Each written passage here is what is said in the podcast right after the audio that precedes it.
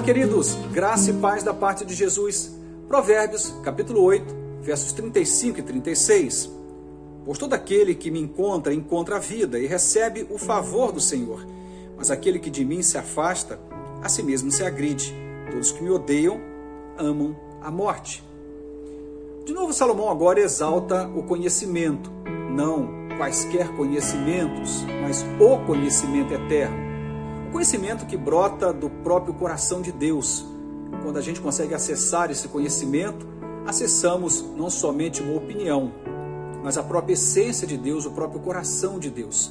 A palavra de Deus revela o próprio Deus a mim e a você.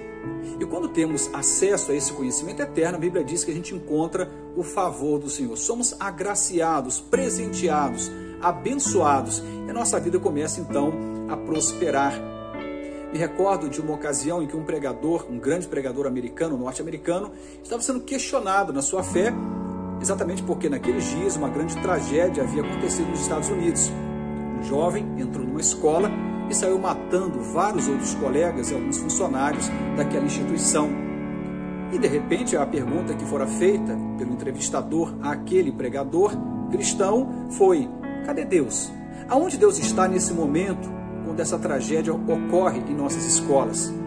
E ele sabiamente recorda de algo que havia acontecido na, nos últimos anos ali naquela nação.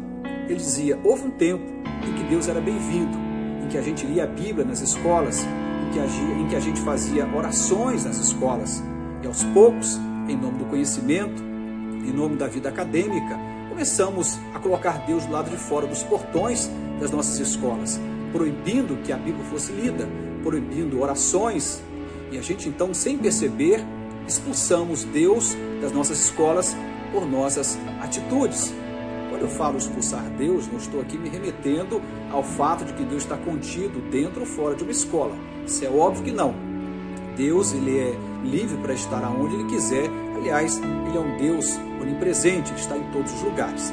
Aqui o pregador está dizendo que as escolhas que foram feitas pelos poderes que estavam regendo o modo como as escolas deveriam andar, estavam dizendo: a fé não é bem-vinda, Deus não é bem-vindo. E quando Deus não é bem-vindo, não podemos esperar que Deus nos proteja, que Ele nos abençoe. Era isso que estava dizendo. Por vezes, vejo casamentos passando por dificuldades, empresas, famílias, vejo até mesmo igrejas passando por dificuldades. Quando a gente começa a observar, por vezes esse princípio está ali também norteando aquela dificuldade ou até mesmo aquela tragédia. Alguns casos são trágicos, em que Deus já não é bem-vindo naquele lugar, em que Deus e a fé não são bem-vindos naquele lugar. Se nós queremos que a nossa vida prospere e ande, Deus tem que ser bem-vindo em nossa vida, em nossa empresa, em nosso trabalho. Deus deve ser bem-vindo até na nossa prática esportiva, no nosso lazer, bem-vindo entre nossos amigos. Deus deve ser bem-vindo em nossa igreja e deve ser bem-vindo em nossa existência. Quanto mais nós invocamos o nome de Deus, quanto mais trazemos Deus para perto, quanto mais nos aproximamos do conhecimento eterno de Deus, mais vida de Deus, mais favor de Deus nós alcançamos. Parece estranho, mas infelizmente vivemos uma cultura muito religiosa, em que as religiões se multiplicam em todo o tempo, os templos religiosos se multiplicam em todo o tempo eu tenho afirmado nos últimos anos que vivemos um tempo de templos cheios de pessoas vazias. Deus tem estado ausente do coração humano e nós precisamos voltar a nossa atenção novamente para a presença de Deus, porque se Ele é bem-vindo, seja na sua família, empresa, qualquer outro lugar, certamente nossa vida irá prosperar, porque quando Deus entra em cena, Ele nos abençoa. Volto a dizer, Deus não é um Deus de barganha, mas a presença de Deus nos traz também a sua bênção. Uma ocasião, a Arca da Aliança, que era a representação da presença de Deus entre os judeus, vai estar na casa de um homem chamado Obed-Edom.